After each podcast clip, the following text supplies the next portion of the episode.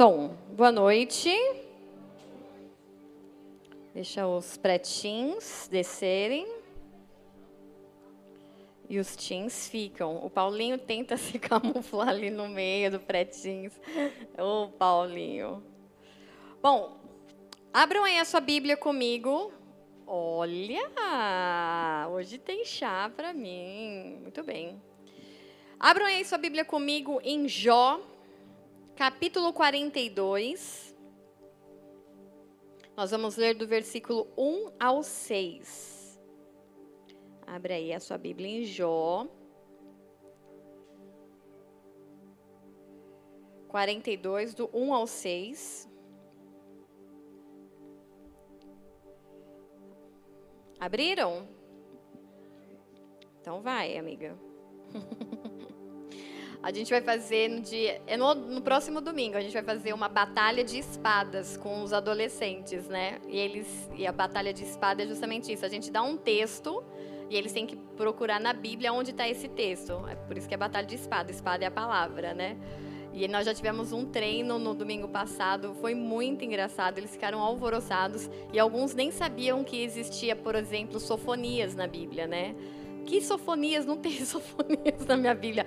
Eu tenho, pode procurar que tem sofonias, tem obadias, tinham nomes que eles nunca tinham ouvido, né?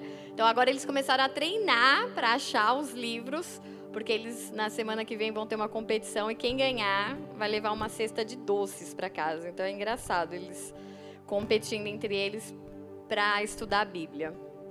Então Jó tem aí na sua Bíblia, Jó 42, nós vamos ler do 1 ao 6. Então respondeu Jó ao Senhor: Bem sei eu que tudo podes e que nenhum dos teus propósitos pode ser impedido. Quem é este que sem conhecimento obscurece o conselho? Por isso falei do que não entendia, coisas que para mim eram demasiado maravilhosas e que eu não conhecia. Ouve, pois eu falarei e te perguntarei e tu me responderás.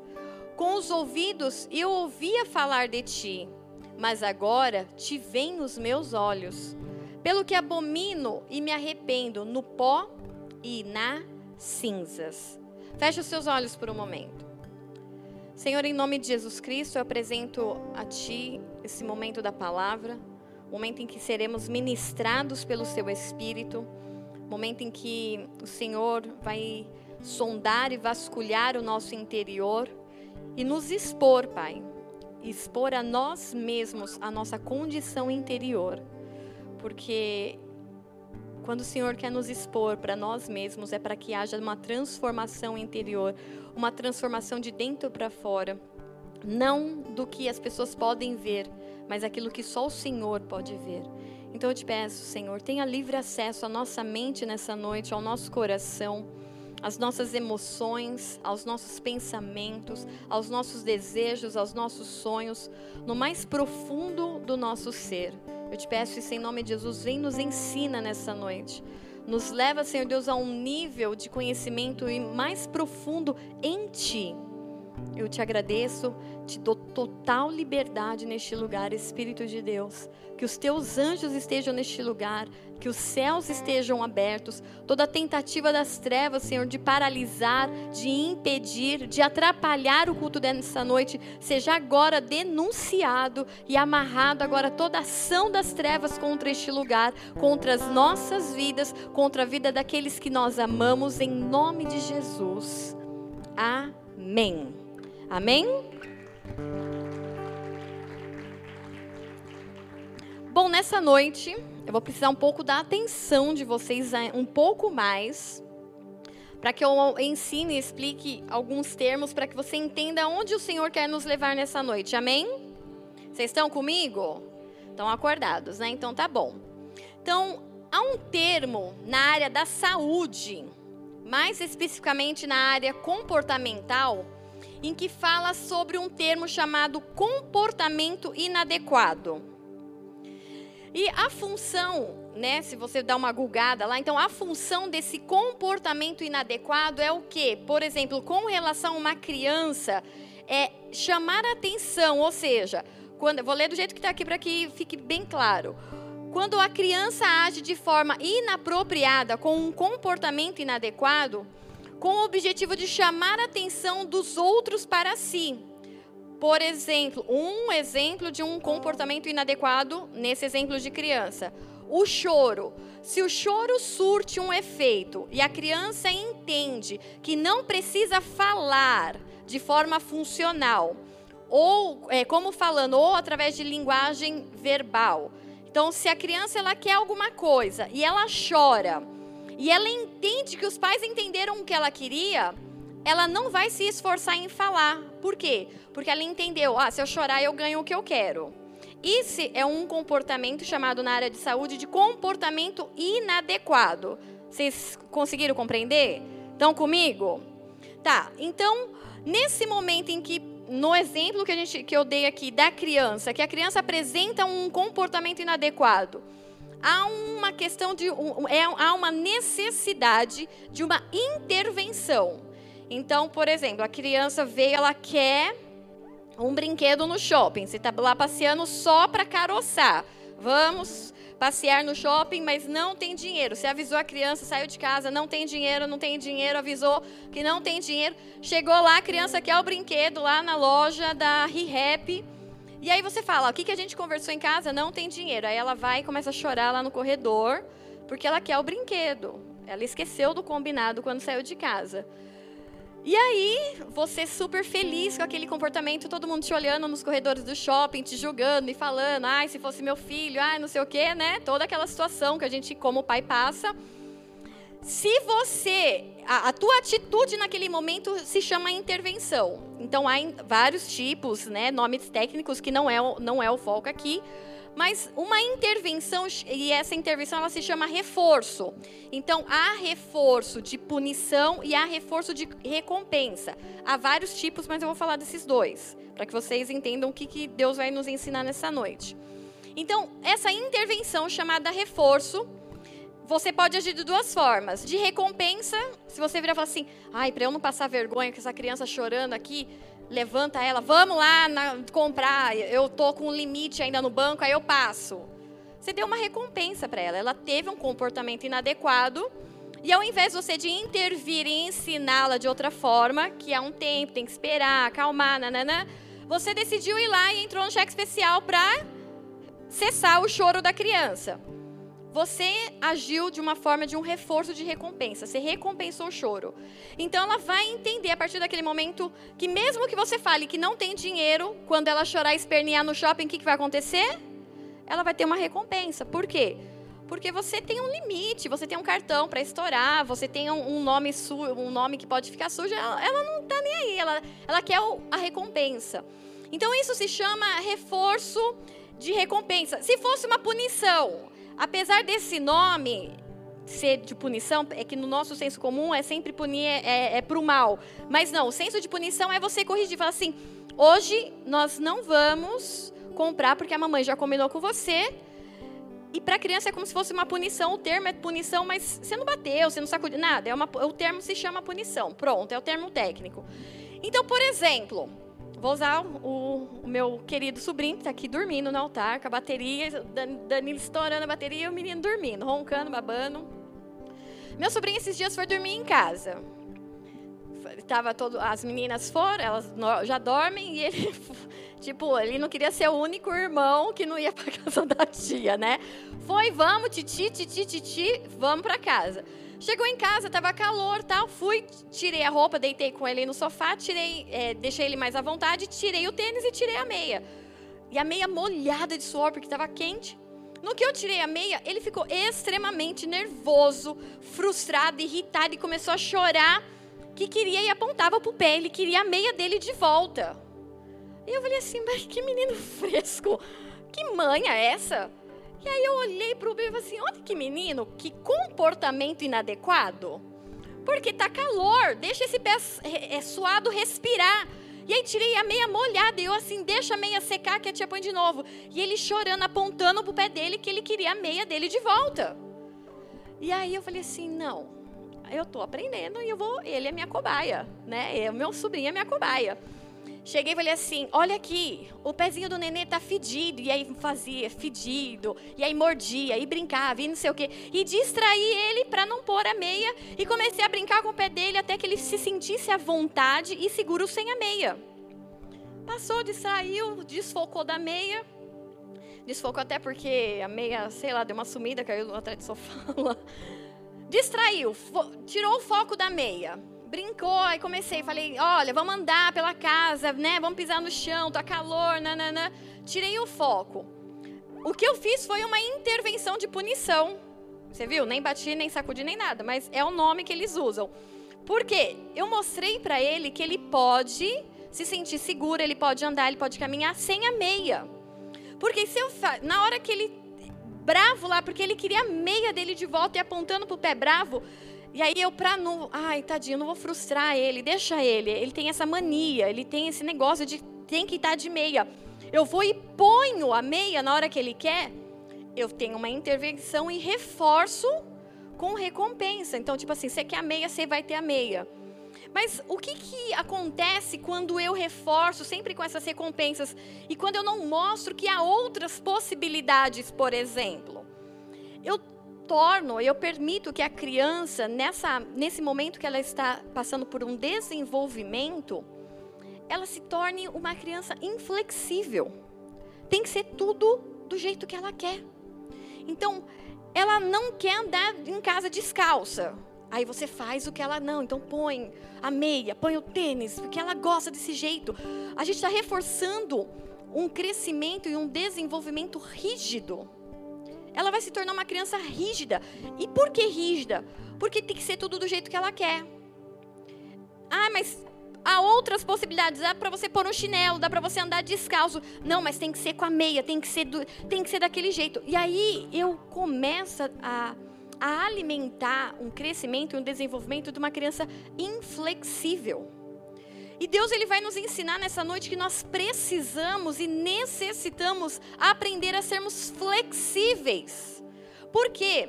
Esse é um exemplo, mas isso ele acaba marcando a mente da criança, porque ela vai levar isso para a vida. Ah, porque tem que ser tudo do meu jeito. Não, querido, que amorzinho da tia, amorzinho da mãe, amorzinho da irmã. As coisas no mundo não acontecem só do seu jeito. E você precisa aprender desde pequenininho que há outras possibilidades sem ser do seu jeito. Vocês estão conseguindo compreender um pouco? Para ficar mais lúdico, vamos, por exemplo, um comportamento inadequado de um levita, Rodolfo. Seria o quê? O cara tem que ensaiar para vir tocar junto na banda de quinta, domingo ou qualquer outro dia. O cara tem que ensaiar em casa, tem que estudar, tem que ver os louvores que vai tocar. Um comportamento inadequado para um levita seria o quê? Não ensaiar. Não aprender as músicas, não ouvir louvores novos que indicam tal. E aí, ó o exemplo para o louvor, por exemplo. Aí chega aqui o levita, recebeu a lista de louvores da semana. Ai, meu, não deu para ensaiar. Ai, estava cansada, não sei o que. Aí chega no Rodolfo, ah, não ensaiei.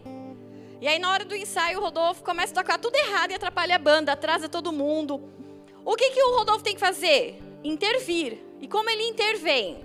Com recompensa ou punição? Lembrando que é o termo técnico que ninguém aqui entra na chibata, né? Aí o Rodolfo pode fazer assim: não, tudo bem.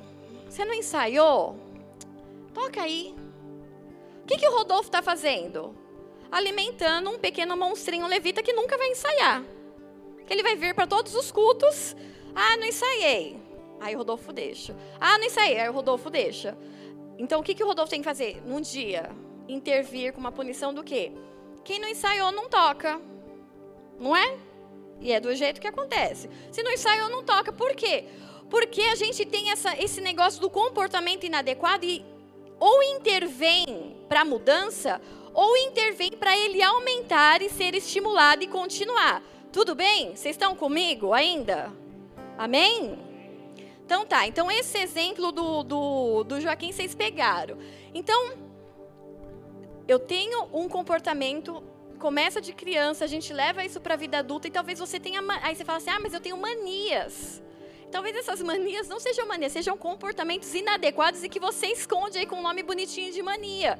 Ah, não, tem que ser do meu jeito. Ah, não, eu durmo do lado direito da cama, do lado esquerdo. E, e, e aí são coisas que você foi crescendo e foi enrijecendo. E quando alguma coisa acontece fora do seu contexto que você está acostumado, você fica muito bravo. Você fica nervoso. Por quê? Porque é do meu jeito. É, é, tem que ser dessa forma. Então, alguém. É, você precisa entender que as coisas na sua vida vão poder acontecer e nem sempre vai ser necessário que você esteja com meias, por exemplo. Porque a meia para o Joaquim, ele simboliza ali o lugar de segurança. Os pés é o lugar de segurança, é a base. Então ele se sente seguro de meia. Mas talvez você ache que você ainda precisa estar de meias em algumas situações da vida. E Deus está falando e vai nos ensinar nessa noite. Nem sempre você vai precisar das suas meias. Você vai poder caminhar com Cristo de outras formas. E Ele é, ele é criativo. Ele tem diversas formas de solucionar problemas. Mas a gente quer que Deus, Deus solucione o nosso problema de um jeito. Quantas e quantas vezes nós, como cristãos, não fomos pegos na armadilha de falar assim: Deus, só seis números. Mais nada. Não precisa dar mais nada. Seis números. Eu nem falei da onde, vocês já sabem o que, que é, né? Porque não, não só passou na minha mente. Você tá vendo, né? Se der, tá tudo bem. a gente, por quê? Porque a gente acha que o nosso, a nossa situação vai resolver com aquele valor que os seis números vai me dar. Porque na minha mente eu tenho um jeito de resolver, eu tenho um jeito de resolver, eu tenho e tem que ser daquele jeito. Se não for daquele jeito, não, mas tem que não. Esse é um comportamento inadequado e Deus vai tratar. Por isso que é o nome da palavra de hoje. Deus tem o tratamento perfeito. Por quê? Porque Deus é o melhor médico, Ele é o melhor terapeuta, Ele é o melhor psicólogo e Ele vai tratar de forma individual com as suas necessidades e com a sua o seu comportamento inadequado. Com o Joaquim é a meia. É simples. Em menos de 10 minutos houve uma intervenção, ele começou a andar sem meia e ficou bem. Com você pode ser outras situações, assim como foi na vida de Jó. Deus precisou intervir na vida de Jó. Então eu queria que você abrisse o teu coração, abrisse a tua mente para aprender um pouco com um homem, mas trazer isso para a sua vida e falar assim: Deus, já começar de agora, não esperar o final da palavra. Deus, se há comportamentos inadequados na minha vida, já começa a me mostrar agora, porque eu quero a sua intervenção. Eu preciso me tornar alguém flexível para que o Senhor habite e se mova em mim. Um outro exemplo, por exemplo, de comportamento rígido, até com crianças. Eu, eu fiz estágio em uma clínica com crianças com autismo. E o meu papel lá na, dentro da sala era frustrar as crianças. Já falei isso algumas vezes aqui. Então a criança, ela tinha um comportamento, ela vai brincar com um carrinho, aqueles tipo Hot Wheels. Aí ela punha um carrinho e o, o, a criança com autismo ela tem mania assim de, de, de, padronizar, né? Então ela vai pondo um carrinho do lado do outro e ela vai brincando, por quê? Porque o comportamento dela é rígido, tem que ser daquele jeito. E eu lá na sala eu tinha que fazer o quê? Intervir para mostrar para aquela criança que há outras formas de brincar de carrinho, sem se enfileirar eles em ordem de, quase que milimetricamente exata. Então aí a criança começava a enfileirar, aí eu vinha aí com outro caminhão, pum, bateu! A criança, no primeiro momento, ela queria me bater. Como você estragou a minha fileira? E eles, ficavam, e eles não sabem ainda expressar. E eu, e agora vamos brincar de outro jeito. E aí ele ia, pegava de novo o carrinho para enfileirar, porque o modo dele não é flexível, é rígido. E a gente trabalha justamente para eles se tornarem flexíveis.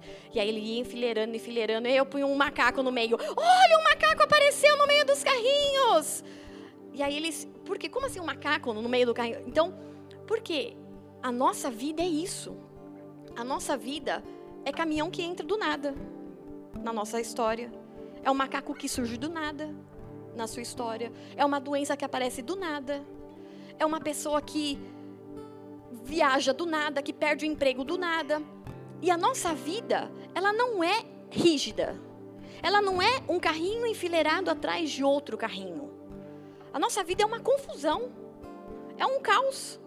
E se a gente se tornar pessoas rígidas, que tem que ser tudo do meu jeito, porque se não for do meu jeito, eu, eu tô de mal de você, você vai viver de mal do mundo. E o Senhor vai nos ensinar nessa noite. Então, nós precisamos nos tornar flexíveis diante das situações da vida. Das situações da vida. E Deus, Ele é mestre em nos tornar pessoas flexíveis. E Ele sabe qual é a sua necessidade, qual é a sua rigidez, ele sabe qual é o seu comportamento inadequado, ele sabe qual é o meu comportamento inadequado e ele vai tratar com cada um de forma específica. Ele não vai me tratar igual trata a Renata, por quê? Porque os comportamentos da Renata são completamente diferentes dos meus. Ah, mas é, não somos cristãos, não temos. Não, temos o mesmo padrão, mas nós temos uma identidade. Nós temos uma história, nós temos valores que foram adquiridos. Tem, a gente já falou isso em alguns cultos. Tem gente que valoriza muito os bens. Eu prefiro pagar lá um consórcio, ter um carro novo, a pagar uma mensalidade de uma escola, por exemplo. O outro não, eu prefiro ficar sem carro, mas meu filho estudar numa escola melhor. E isso, nenhum dos dois é pecado, mas são valores diferentes. Estamos no mesmo ambiente, mas pensamos diferentes. E novamente a gente fala sobre a diferença dentro da igreja. E aí Deus vem nessa noite e nos traz a vida de Jó. E qual era o tratamento na vida de Jó? Por que, que Jó precisava ser tratado? Qual era o comportamento inadequado de Jó? Será que Jó precisava ser tratado? Primeiro, a Bíblia lá em Jó, capítulo 1, versículo 1 diz: Havia um homem na terra de Uz, cujo nome era Jó. E olha como Deus começa descrevendo Jó. Ele era um homem íntegro e reto, que temia a Deus e se desviava do mal o homem era praticamente um semideus, né? Um homem reto, íntegro, se desviava do mal, temia a Deus. O que, que Deus vai tratar em, num homem desse? O cara já está evoluído muito mais à frente do que muitos de nós. Então a primeira coisa que eu, entendo e que o Senhor começou a me ministrar foi o quê? Homens íntegros e retos, mulheres íntegras e retas também são tratados pelo Senhor. Ah, mas eu estou passando por uma dificuldade, é o diabo pode até ser o diabo, mas por instrumento, Satanás está sendo instrumento nas mãos de Deus. Por quê? Porque homens íntegros e mulheres íntegras e retas também são tratados pelo Senhor. Não fique achando que todo o peso, todo o ajuste, tudo aquilo que Deus está quebrando, tudo aquilo que Deus está transformando, ah, é obra. Não, não é obra, é obra de Deus. Ah, mas eu estou passando por esse momento difícil e Deus permitiu. Permitiu, porque Ele está tratando homens e mulheres retas e tementes e que se diziam do mal ainda nos dias de hoje. Nós não estamos livres ou a par dos tratamentos que Deus tem para as nossas vidas, ok? Você consegue entender que homens e mulheres retas, íntegras e tementes a Deus também passam por dias maus, também passam por dias difíceis também passam por dias de lutas. Amém? Então tá. No versículo 3 diz assim, Jó 1, 3, diz que Jó possuía 7 mil ovelhas, 3 mil camelos, 500 juntas de bois, 500 jumentas, tendo também muitíssima gente a seu serviço, de modo que este homem era o maior de todos do Oriente. Jó não precisava dos seis números que vocês queriam tanto. Jó tinha riqueza para dar e vender. Segunda coisa que o Senhor começou a me mostrar o que? Bens materiais não testificam um interior saudável. Você pode estar tá andando. Hum, qual carro que você andou, Dai? Chique da chefe lá? Porsche. Você pode estar tá andando de Porsche. Você pode estar tá almoçando e, e, e, tomando, fazendo rolê no, no Terraço Itália. Você pode estar tá pagando de boy em tudo que é lugar. E, e pode ir de maneira justa se o dinheiro é seu, você tem direito de gastar como você quiser. Mas aquilo que você tem conquistado materialmente não mostra como está o seu interior. Não, não certifica, ó, carimbo de pessoa interior curada, limpa, transformada, não precisa de tratamento de Deus. Porque muitas vezes a gente acha, ah, se está na pobreza é porque está em pecado, se está na riqueza é porque tem a bênção de Deus. Está aqui uma prova. Um homem cheio de riquezas, que estava se caminhando e Deus o permitindo e o levando para um tratamento intenso na presença do Senhor, para mudar um comportamento inadequado que a gente vai ver já já.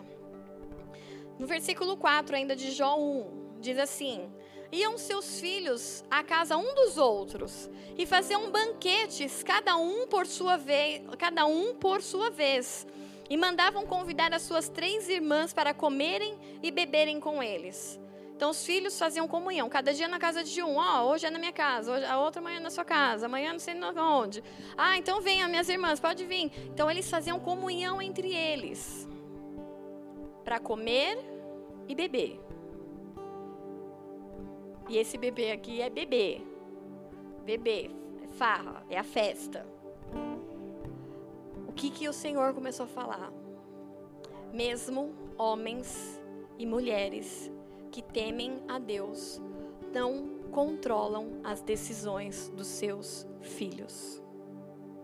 Jó era um homem temente a Deus, que, era reto e íntegro, que se desviava do mal, mas ele não tinha controle sobre o que os seus filhos decidiriam fazer na sua vida. Eles tinham os seus filhos e os seus filhos decidiram viver de festa em festa.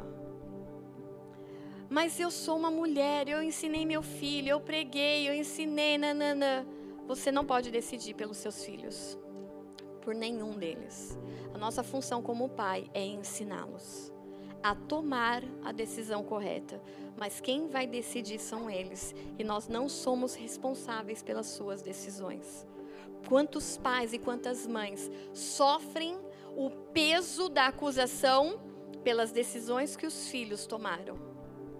Mas eles não são responsáveis. Por quê? Porque os filhos decidem o seu próprio caminho. Amém? Vocês estão comigo, gente?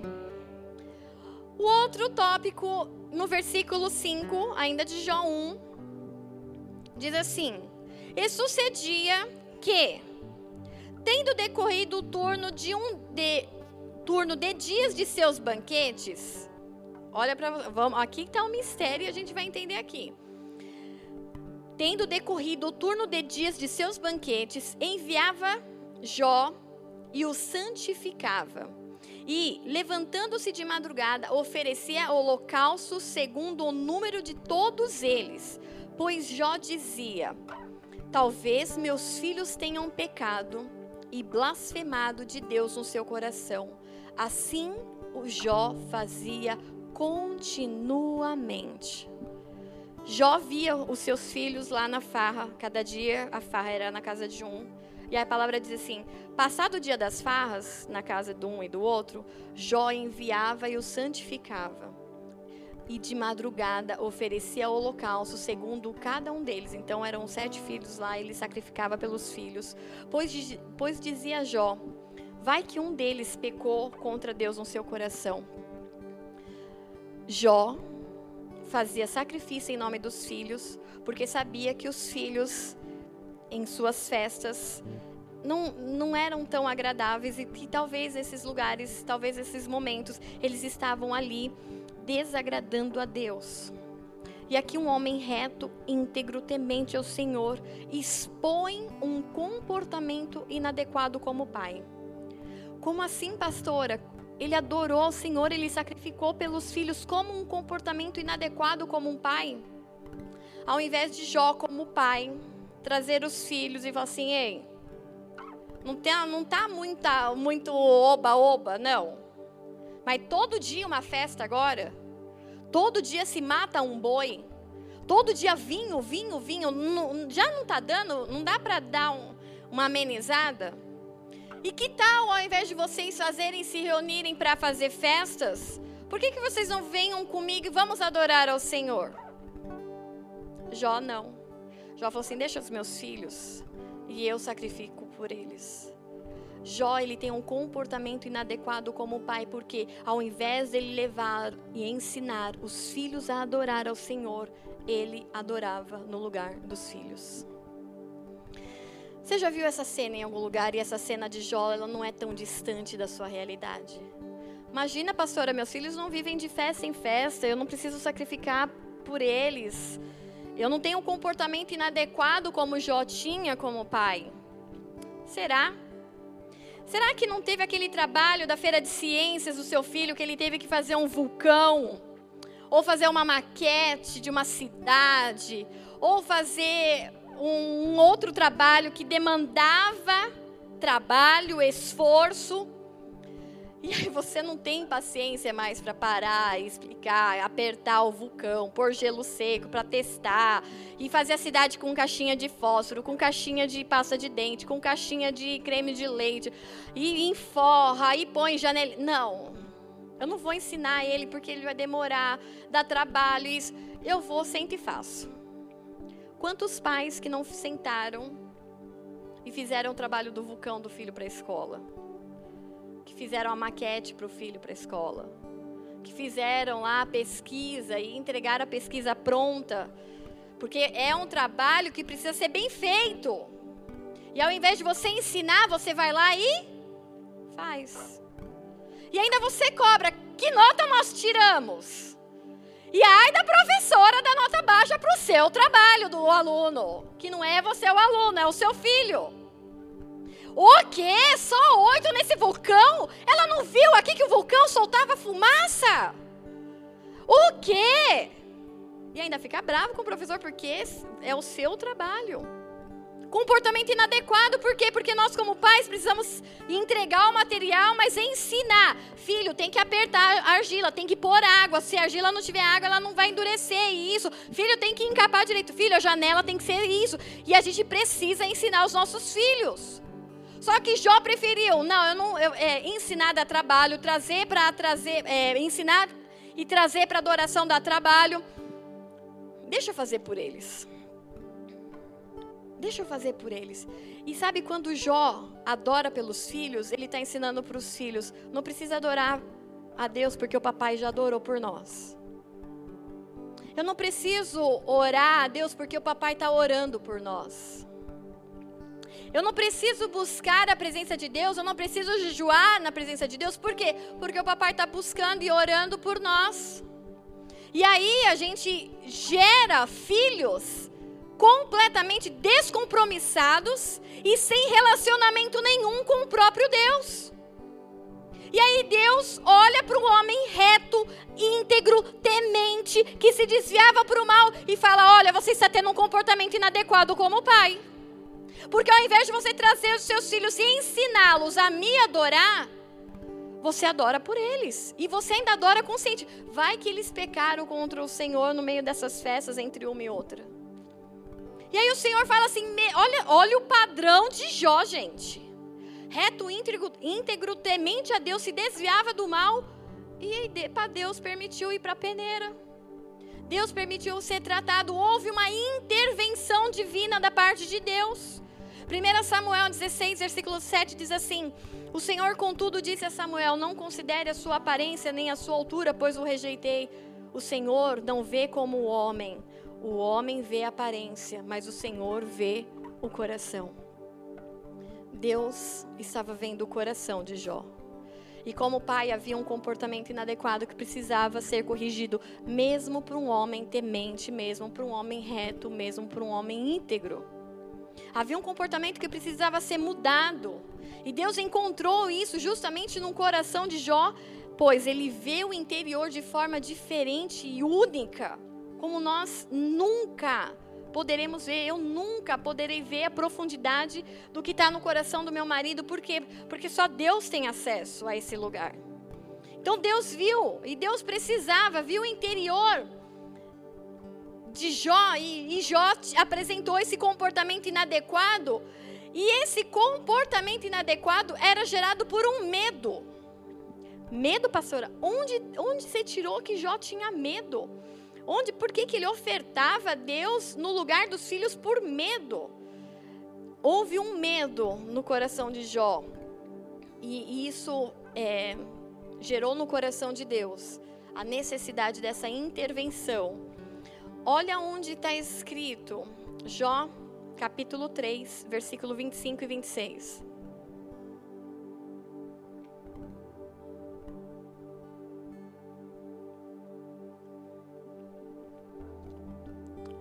O mal que eu temia veio sobre mim. O que eu receava me aconteceu. Não tenho paz, nem tranquilidade, nem descanso, somente inquietação. Jó fala: havia um mal que eu tinha um medo, e esse mal acabou acontecendo. Esse mal acabou vindo sobre mim não é aqui no texto em que fala sobre esse mal. Onde eu vejo, onde está a resposta do que Jó temia? A palavra diz, Jó 3,25: Aquilo que eu temia, o mal que eu temia, veio sobre mim. E o que receava aconteceu. O que aconteceu com Jó? Porque se aconteceu, era aquilo justamente que ele temia no coração. Havia um medo, havia um receio no coração de Jó. E olha do que Jó tinha medo apesar de ser um homem justo e reto na presença do Senhor.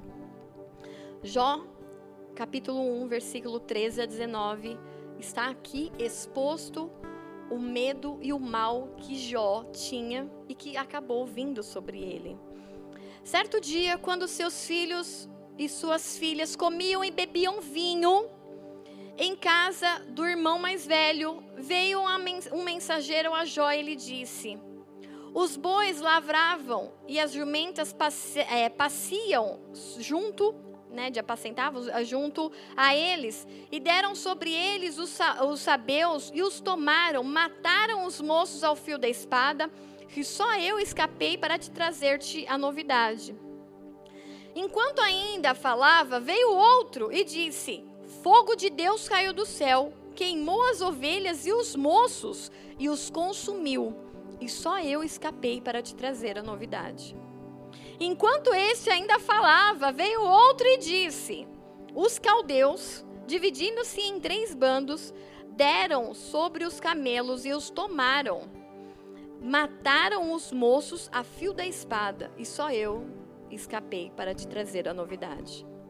Enquanto este ainda falava, veio outro moço e disse: teus filhos e tuas filhas estavam comendo e bebendo vinho na casa do irmão mais velho, e eis que sobrevindo um grande vento do além do deserto, deu nos quatro cantos da casa, e ela caiu sobre os seus filhos, sobre os jovens, de sorte que todos morreram, e só eu escapei para te trazer a novidade.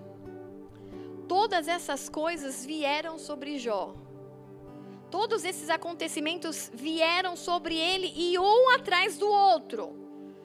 E aí a palavra em Jó 3 fala: Eu temia algo e esse algo aconteceu.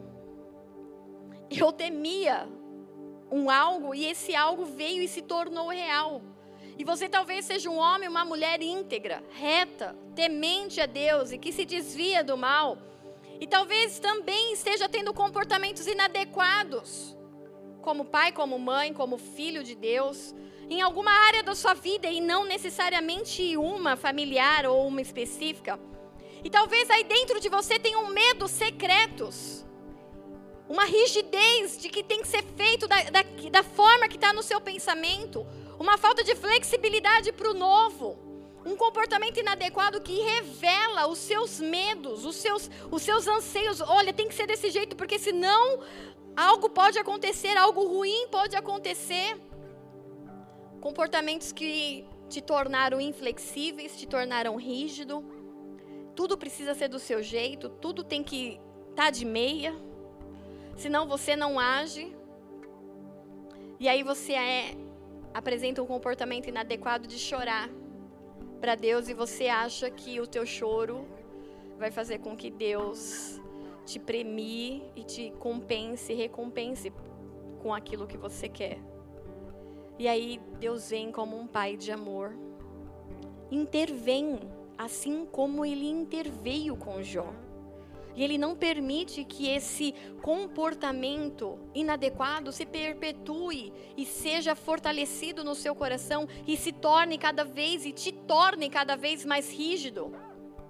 Não, nessa noite, o Espírito Santo de Deus, ele quer que você se enxergue. Ele quer que você enxergue esses comportamentos e ele quer te tornar flexível nessa noite. Ele quer te tornar flexível. E olha que coisa incrível, porque a palavra diz que Deus não muda, mas Ele quer te mudar.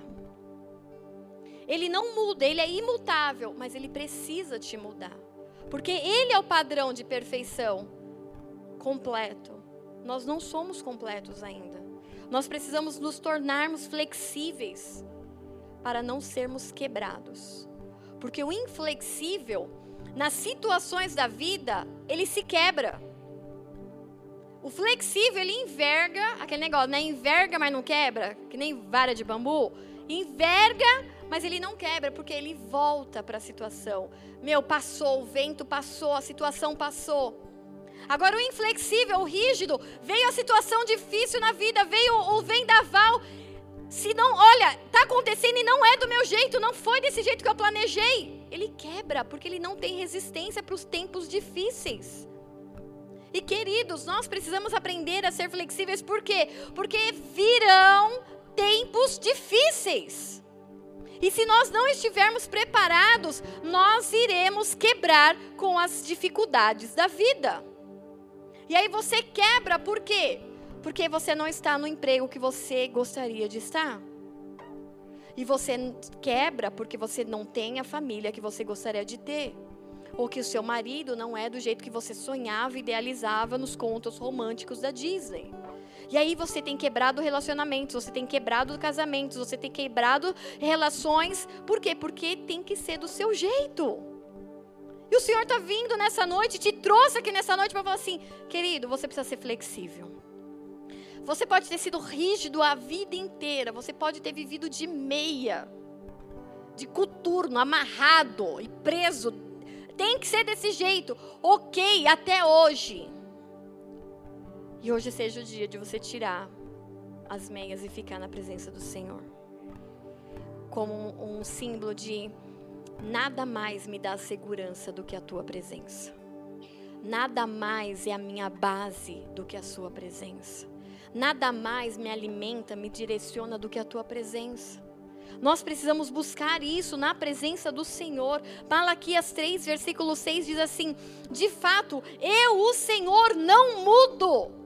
Por isso vocês, descendentes de Jacó, não foram destruídos. Ele não muda, Deus é imutável. Tudo aquilo que ele prometeu, tudo aquilo que ele determinou, todas as, as páginas que ele determinou no livro da vida, sobre a minha vida, sobre a sua vida, vão se cumprir nenhum dos seus planos serão. É, Jó já começa o texto falando: nenhum dos seus planos podem ser impedidos. Algumas palavras que diz: nenhum dos seus planos podem ser frustrados. Nenhum. E aí você pode falar, né? Já ouvi algumas vezes: não, não confie em homens, porque homens te frustram. Confie em Deus, Deus nunca vai te frustrar. Querido, os planos de Deus não se frustram. Mas se Deus precisar te frustrar para que os planos dele aconteçam, ele vai te frustrar. E a gente tem esse negócio da frustração como algo tão ruim.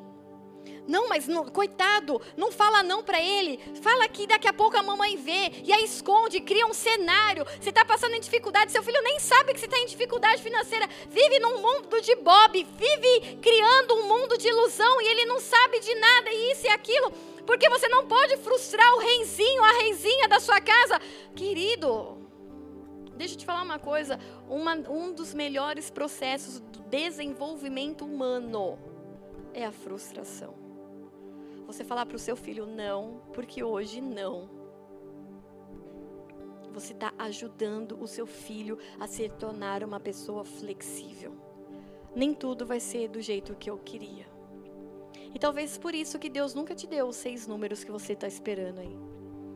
Porque não é do jeito que você quer que Ele vai dar a prosperidade que Ele prometeu e Ele desenhou. Ah, mas seria tão mais fácil, mas quem disse que é para ser fácil? É para ser reto, é para ser íntegro, é para ser justo. É para ser desse jeito. Outro texto que diz sobre a imortalidade de Deus, Tiago 1,17: toda boa dádiva, todo dom perfeito, perfeito vem do alto, descendo do Pai das luzes, que não muda como sombras inconstantes. Deus não muda. E esse Deus que não muda tem buscado mudar a mim e a você. Por que, que ele não muda e ele quer que eu mude? Para que você se torne cada vez mais parecido com ele. Cada vez mais parecidos com Jesus. Joel 3,10 diz assim: Forjem os seus arados, fazendo deles espadas, e de suas foices façam lanças. Diga ao fraco: sou um guerreiro. Que, que Deus está trabalhando aqui? Olha, você sempre se viu como um fraco. Você sempre teve um pensamento: eu sou fraco, eu sou fraco, eu não consigo. Aí Deus vem falar assim: não, eu estou vindo com intervenção. Diga, mesmo você sendo fraco, diga: eu sou um guerreiro. Deus ele começa a trabalhar as coisas na nossa mente, é do nosso interior. Não é no externo, é no nosso interior. Ele começa a mostrar: peraí, você está tendo um comportamento inadequado como alguém que vive como um, um fraco, como um, um mendigo pedindo. Peraí, você, mesmo sendo fraco, começa a mudar de dentro para fora. Você é um guerreiro. Começa a mudar, começa a declarar. Em 2 Timóteo 1, 7, também diz isso. Pois Deus não nos deu um espírito de covardia, mas de poder, de amor e de equilíbrio. Ele não deu um espírito para que você seja irredutível, inflexível, rígido. Tem que ser desse jeito e é do meu jeito. Não, mas Ele te deu, o que Ele colocou dentro de você é poder, amor e equilíbrio. E o equilíbrio é flexibilidade. Um dia eu tenho, outro dia eu não tenho. Ok, mas eu estou na presença do Pai. E o texto ainda continua, portanto, não se envergonhe de testemunhar do Senhor, nem de mim, que sou prisioneiro dele, mas suporte comigo os sofrimentos do Evangelho. Haverão dias de sofrimento, e não é sofrimento porque você não pagou o cartão daquilo que você gastou demais, mas é sofrimento pelo Evangelho, segundo o poder de Deus que nos salvou e nos chamou para uma santa convocação não em virtude das nossas obras, mas por causa da sua própria determinação e graça. Essa graça nos foi dada em Cristo Jesus desde os tempos eternos, sendo agora revelada pela manifestação do nosso Senhor e Salvador Cristo Jesus. Ele tornou inoperante a morte e trouxe luz à vida e à imortalidade por meio do Evangelho quer algo mais flexível, mais flexível do que você se tornar um ser mortal para um ser imortal. Deus está falando assim: olha, eu tenho uma mudança na sua vida. Mas se for tudo do seu jeito, você não vai viver. Por quê? Porque é imortalidade, é eternidade. Não dá para ser do seu jeito, tem que ser do meu, do jeito de Jesus, do jeito que ele determinou. E nós precisamos estar abertos. Meu Deus, o quanto eu tenho sido teimoso, o quanto tem, tem que ser do meu jeito, o quanto eu resisto aquilo que Ele tem para mim. Ele vai mostrar o que tem valor. Para de ficar buscando valores, para de ficar buscando conceitos, para de ficar buscando referências. Ele mesmo vai te mostrar o que tem valor, o que é importante, o que é necessário. Em Mateus 6,19 diz assim: Não acumulem para vocês tesouros na terra, onde a traça e a ferrugem destroem, e onde os ladrões arrombam e furtam. Mas acumulem para vocês tesouros no céu, onde a traça e a ferrugem não destroem, e onde os ladrões não arrombam e nem furtam. Pois onde estiver o seu tesouro, aí também estará o seu coração. Ele vai te mostrar o que é importante. Ele vai te mostrar o que tem valor. Pastor, eu não posso ter então meu valorzinho na poupança. Na poupança não, né, querido? Vamos ver outros fundos de investimento. Mas você pode ter. o seu fundo.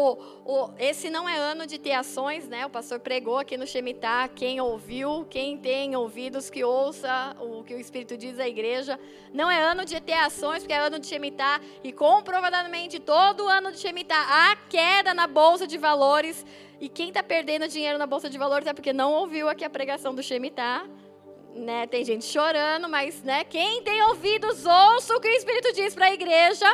Amém. Você pode ter? Pode, querido. Mas a sua meia não pode ser o que você tem aplicado. A sua segurança, a sua base, o seu destino, o seu amor não tem que estar. Tá. Ah, não, não tem problema. O Brasil, o universo, a galáxia pode se explodir. Eu tenho lá o meu 50 dólares guardado. Querido.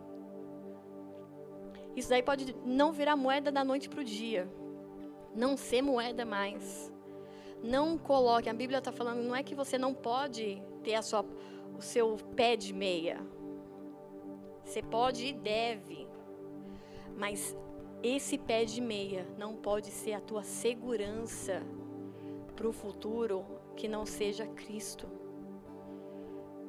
Porque e se Jesus chegar, o próprio Jesus chegar assim como chegou em Paulo, e como chegou no jovem rico e fala assim: entrega o seu pé de meia para os pobres e vem que eu tenho um negócio para fazer na sua vida.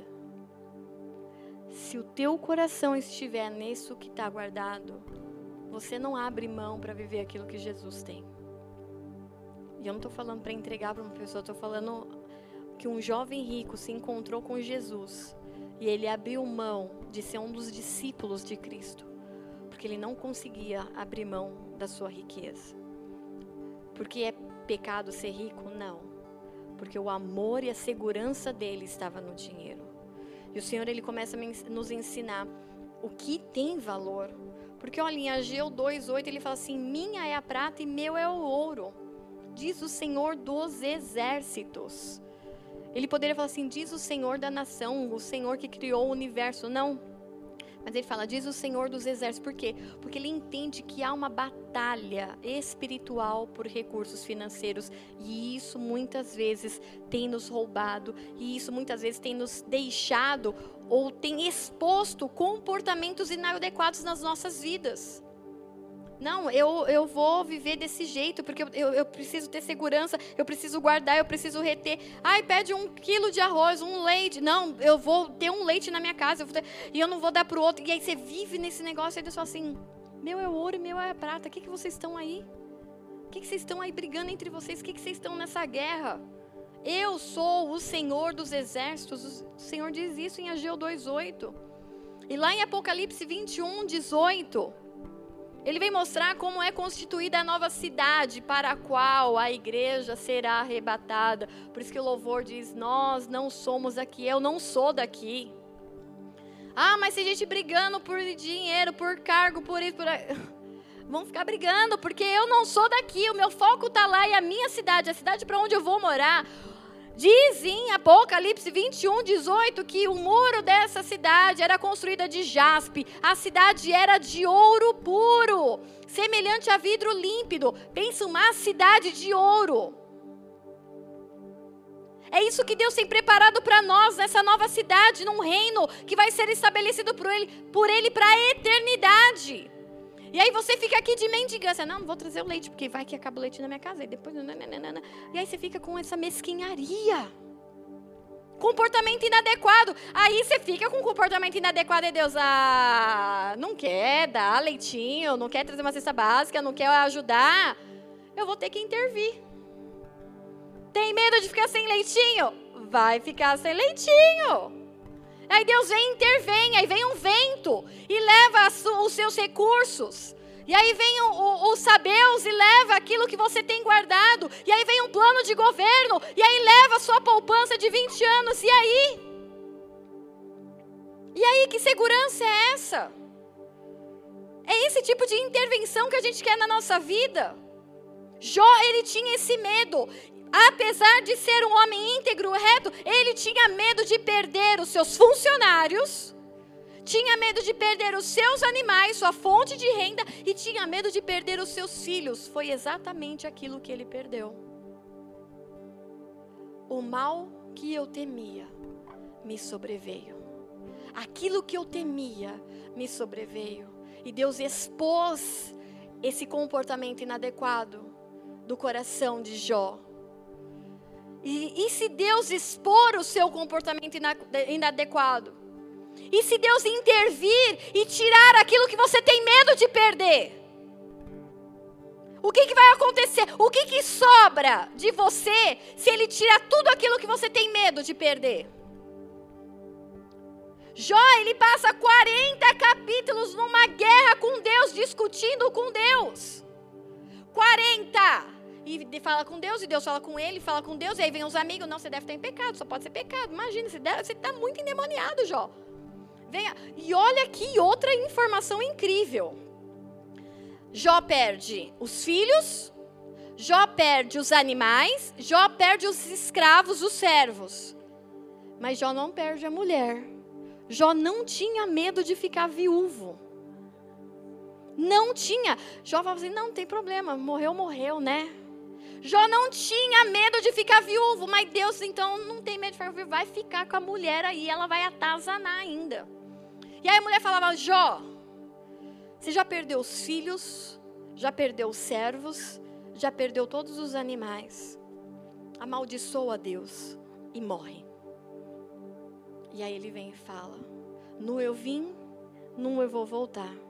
E ele fala, ele não se permite, ele quer vir pregar com a Titi. ele não se permite amaldiçoar a Deus.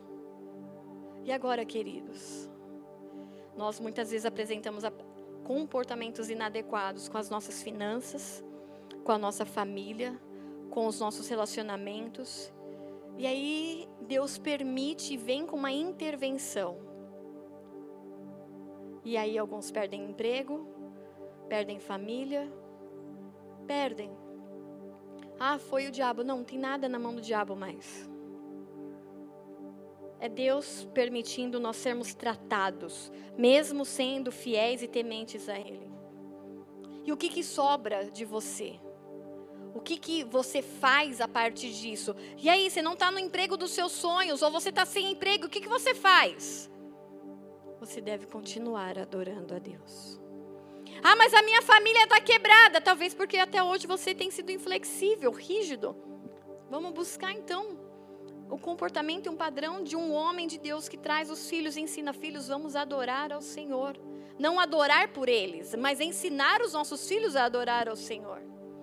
Ah, eu estou tendo dificuldade, eu, tô, eu me sinto passando por uma prova em tal, tal área para agora, tira esse nome prova, tira esse nome deserto, tira esse nome batalha e põe aí tratamento terapêutico de Deus.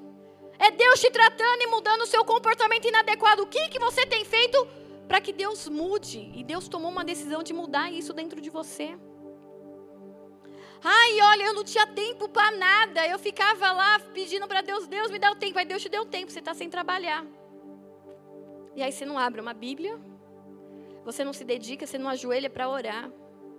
Qual foi a última vez que você ajoelhou no canto, no pé da sua cama, para engrandecer o nome de Deus? Se você não se tornar alguém flexível às vontades do Senhor, para fazer aquilo que deve ser feito, você vai ser quebrado, querido. Você vai ser quebrado e não é isso que Ele quer. Eu não sei qual é a área em que Deus encontrou em você para trabalhar nessa estação, porque há estações. Há estação que ele trabalha no seu casamento, há estações que ele trabalha no seu emprego, há estações que ele trabalha no seu íntimo, no seu ministério. Eu não sei em qual estação ele está trabalhando com você. A gente não gosta, porque dói. Muitas vezes a intervenção de Deus incomoda, incomoda o mais profundo da alma. Jó, ele, ele saiu, é, a pele dele, o corpo dele saíram feridas, tumores, em que ele ficava ali nas cinzas para se coçar, se coçando com cascas de telhas. Porque não, não havia quem ficasse perto dele, tamanha a dor, tamanha a angústia profunda da alma dele e do seu corpo. Talvez nós seremos ou nos veremos sozinhos, porque os amigos de Jó se afastaram e quando se aproximavam era para falar: Jó, você deve estar em pecado. Vamos, vamos, vamos mais profundo. Deus está te castigando. Você pecou contra Deus. Não é possível, Jó. E talvez nós nos vemos sozinhos e aqueles que a gente consideraria amigo, tá tudo bagunçado também.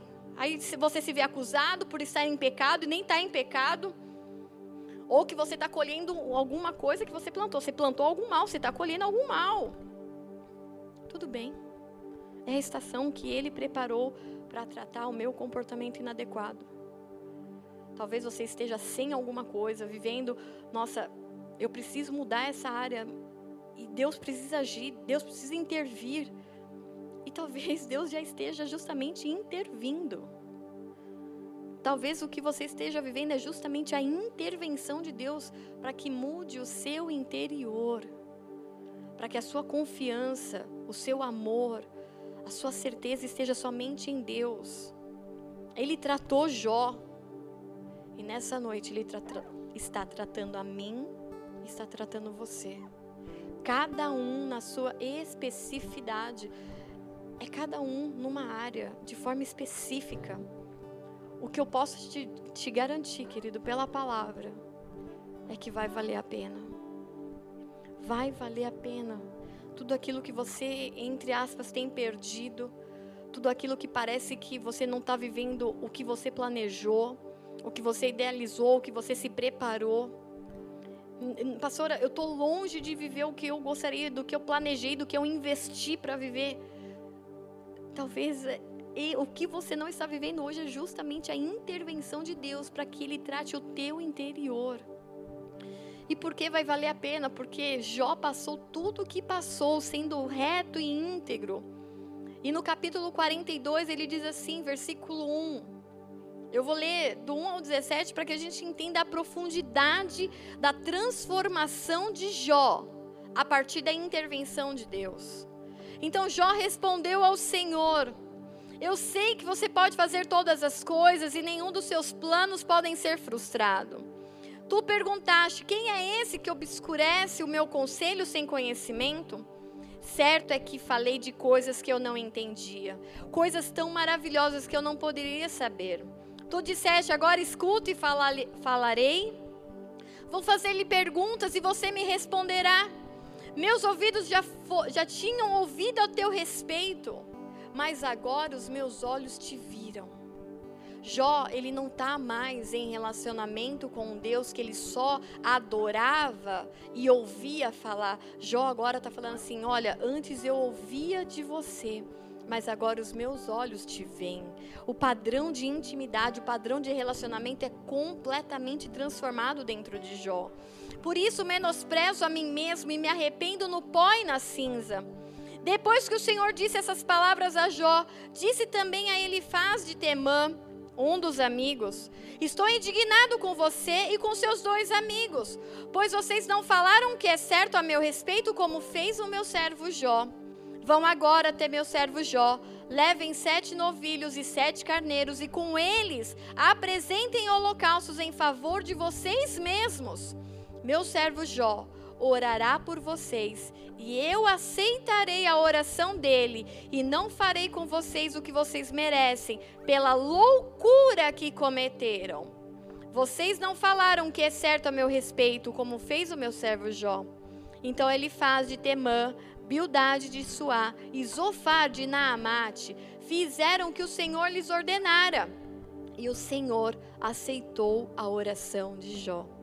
Depois que Jó orou por seus amigos, o Senhor tornou novamente próspero e lhe deu em dobro tudo quanto tinha. Sabe por quê? Porque dele é o ouro e dele é a prata. Ele não está tirando algo de você porque ele está de mesquinharia e ele precisa dos seus recursos, ou ele precisa da sua família, ou ele precisa dos seus talentos. Ele está tirando para primeiro tratar você e depois te devolver, porque aquilo que tem nas suas mãos não é tão importante quanto as suas mãos e o seu coração. Nós precisamos entender isso. Ah, mas Deus me deu. Ah, Deus tinha, eu tinha promessa disso, disso, daquilo. Olha, a promessa não é maior do que o próprio Deus que prometeu. e do que mais importante é a aliança que ele quer ter com você. E ele começa a mostrar: olha, eu tratei seus amigos, Jó, porque eles eram um, um bando de de sem noção, falaram coisas que, olha, pelo amor de Deus, e aí você vai orar por eles e depois que você orar por eles, a prosperidade volta, por quê? Porque a prosperidade, o ouro e a prata é dele, tudo aquilo que ele disser vai ser, vai ser, nele está o sim, nele está o amém, então nele estão todas as coisas, e a gente precisa entender isso, olha, para de se segurar na sua meinha, para de se segurar nos seus artifícios, nos seus diplomas, nas suas habilidades naturais, nada disso vale, o Senhor pode tirar tudo isso, com o simples fato de tirar sua saúde.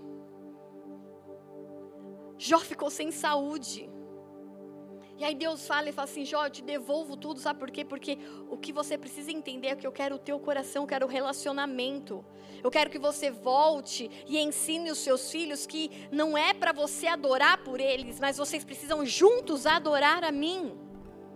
E Deus começa a ensinar ali Jó, e aí o, o, versículo continua: todos os seus irmãos e irmãs e todos os que haviam conhecido anteriormente vieram comer com ele em sua casa. Olha, tinha uma família de uma galera que se afastou. Deixou Jó passar por um tempo sozinho. Foi permissão de Deus. Então, quando você se vê sozinho, ai, me abandonaram. Não, Deus está intervindo e Deus está tratando com você. Para de falar, ai, o meu líder me abandonou, ai, minha mãe me abandonou. Não, ninguém te abandonou. É intervenção de Deus, porque o papo agora é entre você e ele. Chega de transferir para os outros a responsabilidade. Deus permite, Deus está intervindo. O que você está vivendo hoje é justamente aquilo que Deus determinou para você viver. E aí foram com eles comer na casa, e eles o consolaram, o confortaram por todas as tribulações que o Senhor tinha trazido sobre ele. Cada um lhe deu uma peça de prata e um anel de ouro, e as coisas começam a ser restituídas. O Senhor abençoou o final da vida de Jó mais do que o início. Ele teve 14 mil ovelhas. No começo fala, ele tinha 7 mil. 6 mil camelos, mil juntas de boi e mil jumentos também teve ainda sete filhos e três filhas. A primeira, a primeira filha deu o nome de Gemina, a segunda Kes e a terceira Keren. Em parte, alguma daquela terra haviam mulheres tão bonitas como as filhas de Jó. E seu pai lhes deu herança junto com seus irmãos. E ainda deu herança porque as mulheres não tinham direito à herança. Depois disso, Jó viveu 140 anos e viveu seus filhos e seu, viu os seus filhos e os descendentes dele até a quarta geração. E então morreu em idade muito avançada. Deus ele quer te levar num nível de relacionamento que se você tiver 14 mil, 30 mil, não vai fazer diferença nenhuma, porque você tem relacionamento com aquele que é dono do ouro e da prata. Porque não importa o quanto tem no cofre, não importa o quanto tem na conta, não importa o quanto você tem no bolso, você tem acesso ao coração de Deus. É esse nível, é esse comprometimento, é isso que Ele quer te levar. Por isso que vai valer a pena o que você tem passado hoje, por isso que vai valer a pena a, a, aquilo que parece que foi tirado, aquilo que parece que foi desequilibrado, aquilo que parece que, olha, está faltando. Não está faltando, é intervenção de Deus para mudar o seu comportamento inadequado hoje. Então para de, ai, mas é, não acontece. Não, está acontecendo exatamente do jeito que Deus determinou. E vai valer a pena. Começa a focar naquilo que vai ser eterno. Começa a focar que tudo isso é passageiro. Gente, eu não sou daqui, eu não sou daqui, eu não sou daqui. Ah, tem carro hoje, ó, beleza. Não tem carro hoje, beleza. Porque eu não sou daqui.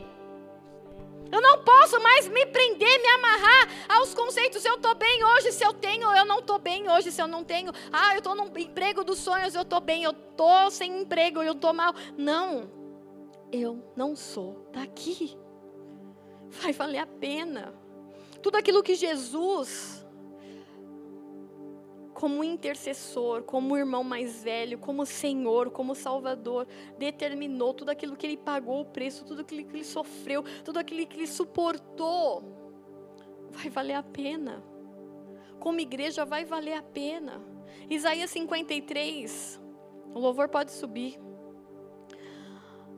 Versículo 9 a 11 diz: e deram-lhe a sepultura com os ímpios, e com o rico na sua morte, embora nunca tivesse cometido injustiça, nem houvesse engano na sua boca. Todavia, presta atenção nesse texto. Todavia, foi da vontade do Senhor esmagá-lo, fazendo-o enfermar, quando ele se puser como oferta pelo pecado verá a sua posteridade, prolongará os seus dias e a vontade do Senhor prosperará nas suas mãos. Ele verá o fruto do trabalho da sua alma e ficará satisfeito. Com o seu conhecimento, o meu servo justo justificará muitos e as iniquidades deles levará sobre si. Como oferta, como quando ele se puser como oferta pelo pecado, verá a sua posteridade. Quando Jesus se entregou como oferta no altar, como oferta naquele calvário, naquela cruz, Deus permitiu que ele visse a sua posteridade. Na cruz do Calvário, Jesus viu todas as pessoas que viriam até, até ele por conta do seu sacrifício.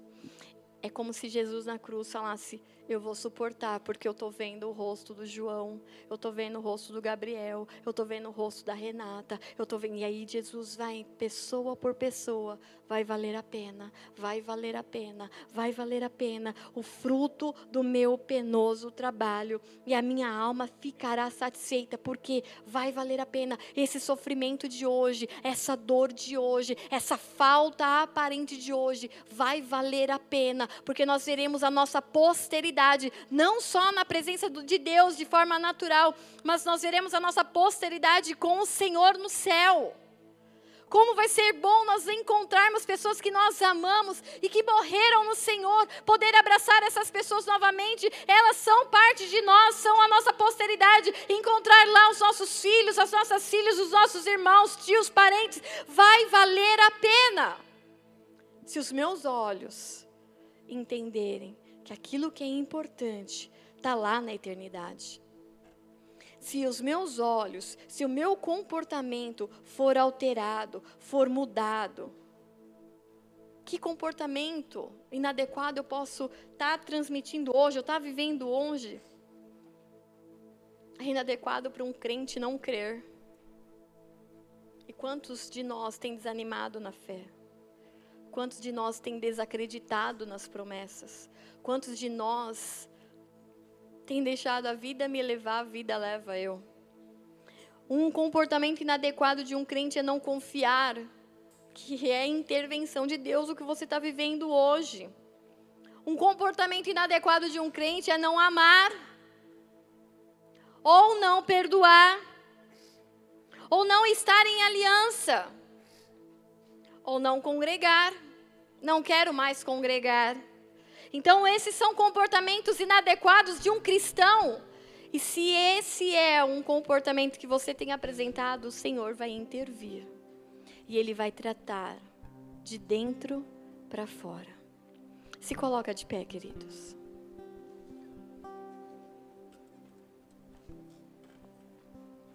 Não serei eu que vou apontar e mostrar quais são os comportamentos inadequados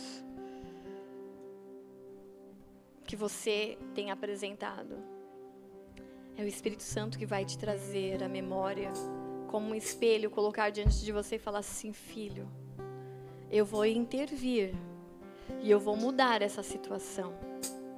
Não dá mais para agir como um descrente, não dá mais para agir como um ímpio, não dá mais para agir como um mentiroso, não dá mais para agir como alguém que trai e quebra alianças, não dá mais para agir como um fofoqueiro. Não dá mais. Tudo aqui é passageiro. Mas enquanto estivermos aqui, estaremos sendo tratados pelo Senhor. Enquanto Ele não vier nas nuvens, há tempo e oportunidade para transformação e mudança. E a primeira e grande e importantíssima transformação é sair da condição de criação, de criatura, para filho. E só se sai de uma forma através de Jesus Cristo. Então, essa noite eu gostaria de convidar para mudar essa situação, para mudar sua condição. Porque se diz por aí, todos são filhos de Deus. Isso é mentira. Todos são criação, criaturas feitas por Deus. Mas só é filho aquele que aceita Jesus Cristo como seu Senhor e Salvador, que aceita o sacrifício feito naquela cruz por causa do meu e do seu pecado. Quando há esse entendimento, eu não era digno desse amor, eu não era digno desse cuidado, eu não era nem temente, eu não era reto, eu não era íntegro, eu não me desviava do mal, mas pelo contrário, eu causava mal para as pessoas. Eu não era digno desse amor, mas o amor nos escolheu. O amor te escolheu nessa noite. Então, o primeiro momento de transformação interior, exterior e espiritual é você confessar a Jesus Cristo como seu Senhor e Salvador. E você faz isso de forma pública, você faz isso com as suas com a sua boca, com as suas palavras, porque a palavra diz: você crê com o coração, mas você confessa com a sua boca.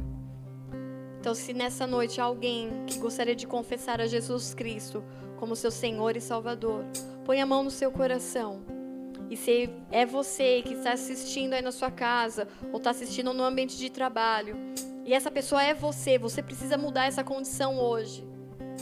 Põe a mão no seu coração e repete essa oração comigo, Senhor Jesus. Senhor Jesus. Nessa noite. Nessa noite. Eu me rendo. Eu me rendo. Como um filho pequeno. Como um filho pequeno. Nas suas mãos. Nas suas mãos. Que agiu de forma errada todo esse tempo. Que agiu de forma errada todo esse tempo. Mas que nessa noite. Mas que nessa noite. Se arrepende. Se arrepende. E busca o teu colo. E busca o teu colo. Eu te peço, Jesus. Eu te peço, Jesus. Me perdoa. Me perdoa. De todo pecado. De todo pecado. De todo comportamento inadequado. De todo comportamento inadequado. De tudo aquilo que entristeceu o teu coração. De tudo aquilo que entristeceu o teu coração. Me limpa nessa noite. Me limpa nessa noite. Me livra de todo mal. Me livra de todo mal. E escreve o meu nome. E escreve o meu nome. No livro da vida. No livro da vida. Em nome de Jesus. Em nome de Jesus. Senhor, eu oro por essas pessoas que a partir dessa noite elas tenham um encontro sobrenatural com a tua presença. Que eles tenham um encontro sobrenatural, Senhor, com o teu amor.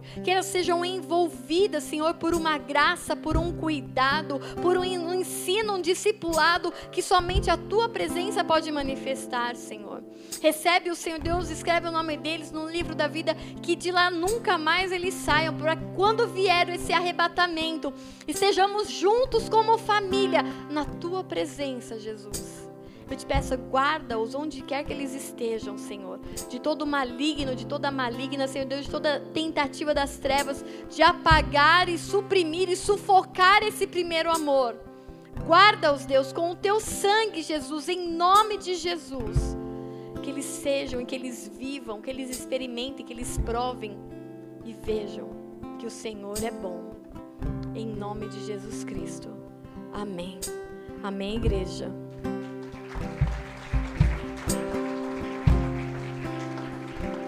Se essa pessoa é você e você está aqui na igreja, a gente quer te conhecer, a gente quer caminhar com você, a gente quer te ajudar nos seus processos.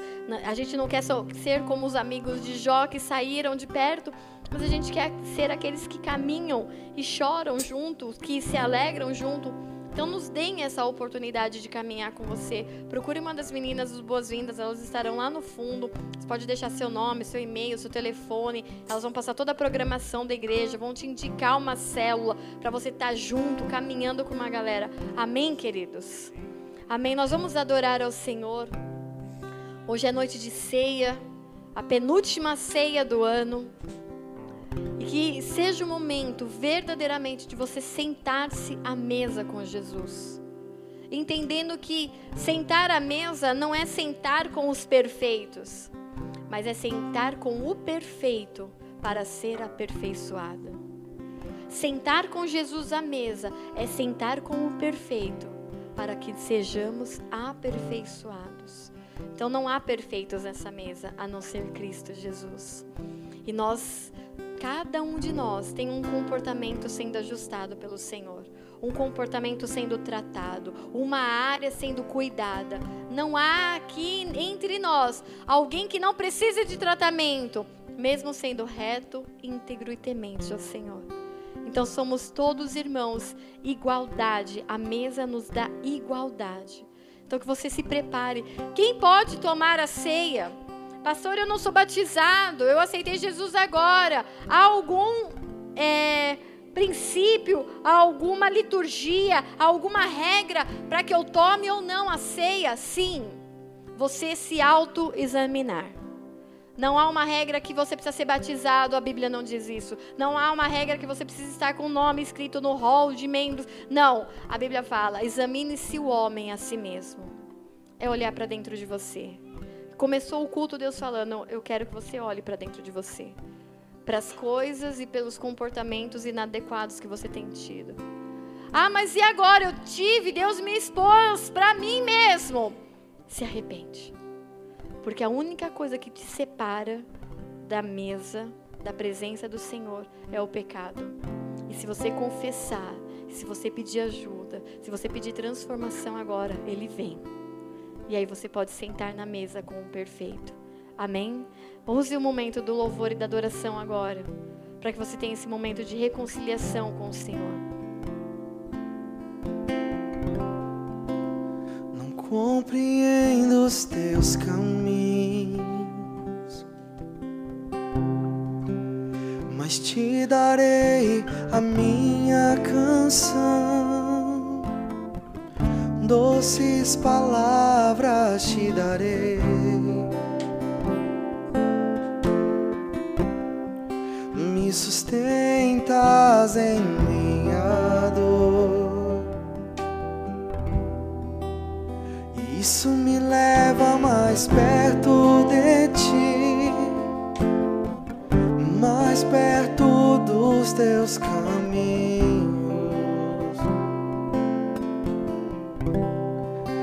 E ao redor de cada esquina, em cima de cada montanha, eu não procuro por coroas ou pelas águas das fontes. Desesperado eu te busco, frenético acredito que a visão da tua face preciso.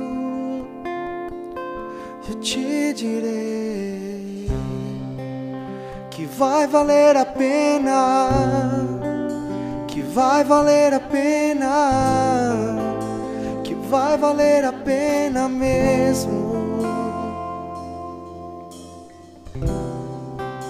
Que vai valer a pena, que vai valer a pena, vai valer a pena mesmo. Não compreendo os teus caminhos, mas te darei a minha canção. Doces palavras te darei. Me sustentas em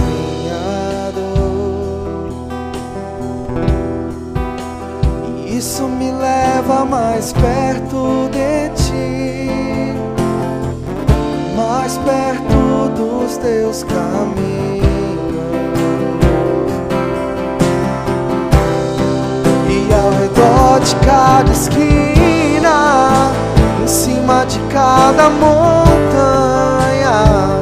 eu não procuro por coroas ou pelas águas. Desesperado eu te busco, frenético acredito que a visão da tua face é tudo, tudo, tudo que eu preciso. E eu te direi que vai valer a pena, que vai valer a pena, que vai valer a pena mesmo. Que vai valer a pena. Que vai valer a pena. Que vai valer a pena. Eu sei que vai, eu sei que vai. Quando o grande dia chegar.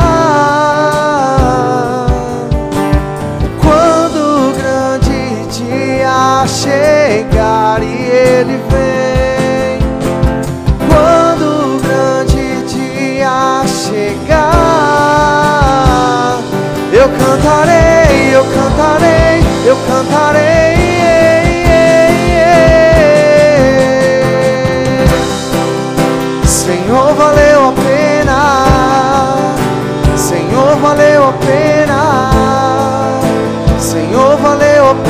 Mesmo. Senhor, valeu a pena. Senhor, valeu a pena. Senhor, valeu a pena. Vem que vai, eu sei que vai. Senhor, valeu a pena. Senhor, valeu a pena. Senhor, valeu a pena mesmo.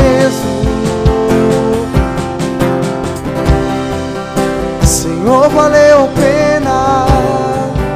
Senhor, valeu a pena.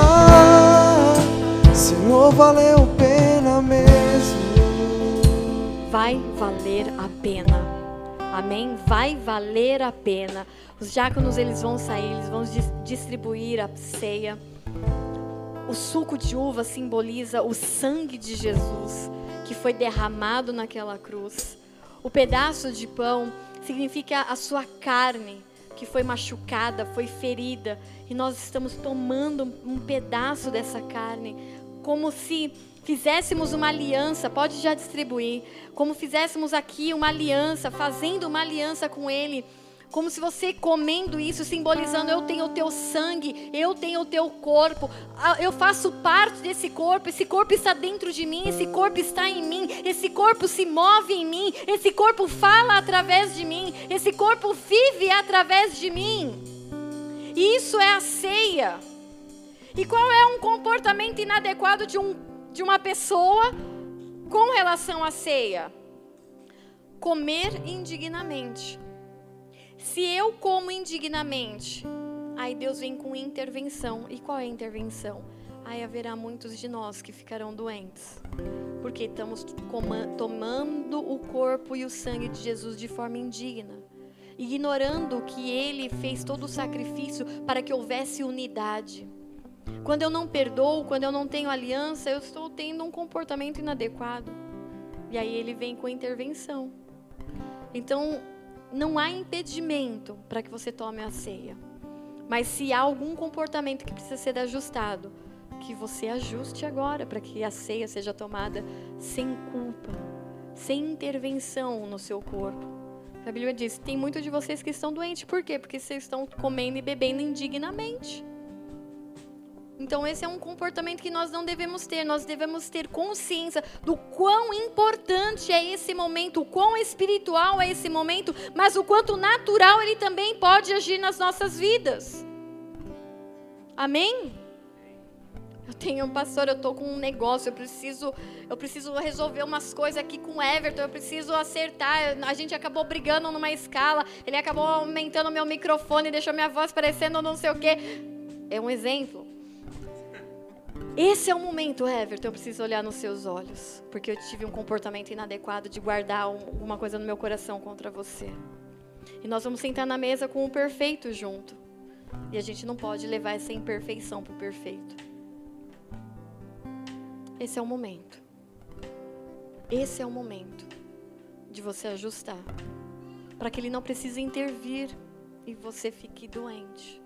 Para que você reconheça que você está adoecendo o corpo com uma falta de perdão, com uma falta de aliança, com um pecado escondido. Pastora, né, é, é- é difícil, é, é, é, é, é, é, é difícil. Mas o Espírito, ele te enche para que você se mova. E se há alguém aqui que você precisa olhar nos olhos e ajustar isso, que você faça isso agora. A gente vai estar tá ministrando ainda louvor, os diáconos vão estar tá subindo aqui, dois ficam aí embaixo, mas o resto pode subir. E se tem acerto para ser feito, que seja feito.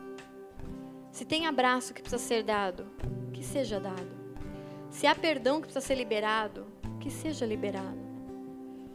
Se falou, se discutiu, se estava atravessado, às vezes a pessoa nem sabe. Não leve para a mesa do perfeito essas imperfeições. Amém? Pode ministrar, Rodox, mais um pedacinho.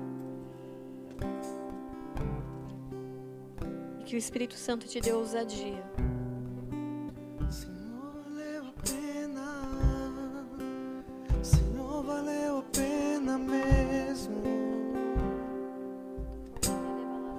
E o grande dia de chegar.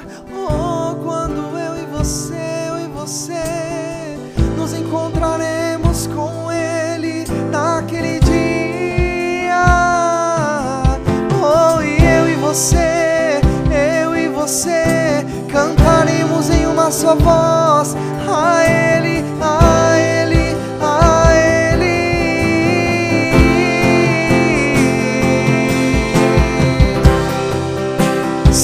Senhor, valeu a pena. Senhor, valeu a pena. Senhor, valeu a pena mesmo. Senhor, valeu a pena. Senhor, valeu a pena. Senhor, valeu a pena mesmo. Amém. Alguém ficou sem? Levante sua mão que a gente corre até aí. Teve alguém que ficou sem? Ali, ó. Isso. Mais alguém? Joaquim também está sem.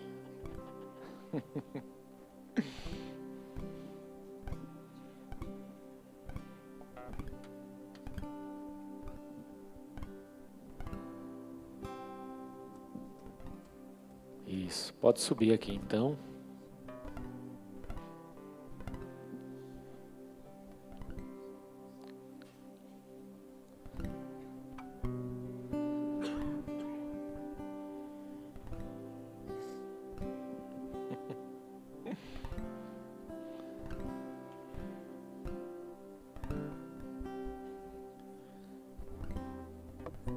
É um tempo grandes mudanças, de grandes concertos, também de frustrações importantes, para que haja mudança, para que haja crescimento, para que haja transformação, para que haja o cumprimento do propósito de Deus em nossas vidas e na vida daqueles que nos cercam também. Esteja com os corações sensíveis e disponíveis para tudo aquilo que Deus tem para fazer, para realizar, para operar. Em nome de Jesus.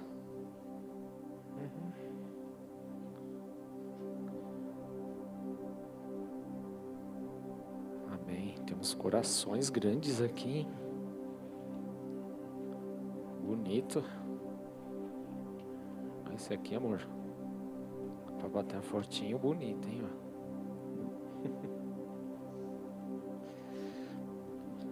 Palavra nos diz: Pois eu lhe transmiti aquilo que recebi do Senhor. Na noite em que o Senhor Jesus foi traído, ele tomou o pão, agradeceu a Deus, partiu e disse: Esse é meu corpo que é entregue por vocês. Façam isso em memória de mim. Da mesma forma, depois da ceia, tomou o cálice e disse: Este cálice é a nova aliança confirmada com meu sangue. Façam isso em memória de mim sempre que o beberem, porque cada vez que vocês comem desse pão e bebem desse cálice, anunciam a morte do Senhor até que ele venha. Assim, quem come do pão ou bebe do cálice do Senhor indignamente é culpado de pecar contra o corpo e o sangue do Senhor. Portanto, Examine-se antes de comer do pão e beber do cálice. Pois se comem do pão ou bebem do cálice sem honrar o corpo de Cristo, comem e bebem julgamento contra si mesmos. Por isso, muitos de vocês estão fracos e doentes e alguns até adormecem. Ele ainda fala no versículo 31: Se examinássemos a nós mesmos, não seríamos julgados dessa maneira. Amém? Vamos orar? Levanta seu pedaço de pão e seu cálice. Pai, em nome de Jesus, nós agradecemos ao Senhor por esse tempo queremos colocar esses elementos diante do Senhor. Sabemos, meu Pai, que esse pedaço de pão e esse suco de uva não tem poder em si mesmo, mas aquele vem, Senhor meu Deus, representando justamente todo o sacrifício do Senhor na cruz do Calvário esse pequeno pedaço de pão que representa o teu corpo que foi moído, dilacerado pelos nossos pecados, e o teu sangue, através desse suco de uva, que foi derramado para a remissão dos pecados. Assim nós consagramos esses elementos diante do Senhor, em nome de Jesus. Amém. Comamos o pão juntos.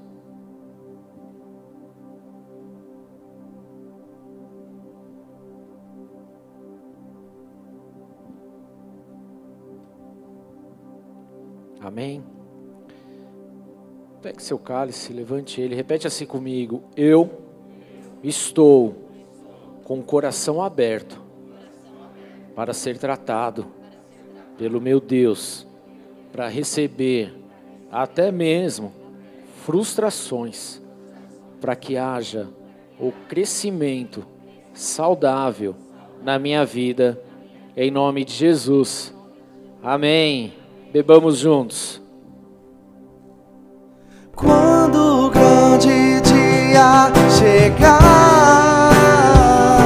Aleluia! Quando o grande dia chegar e ele vem. Quando o grande dia chegar. Declare! Eu cantarei, eu cantarei, eu cantarei. Jesus,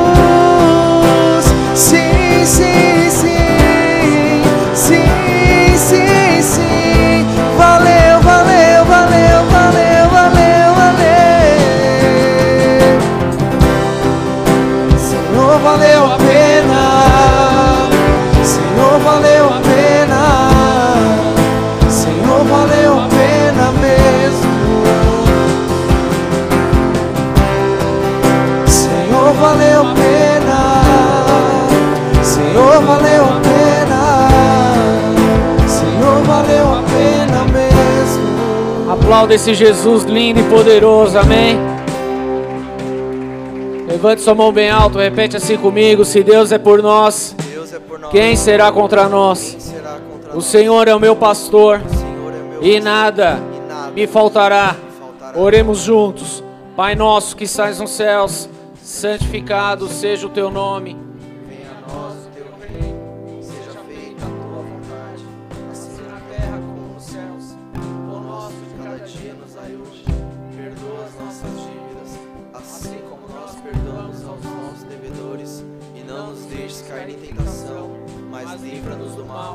Pois teu é o reino, o poder e a glória para sempre.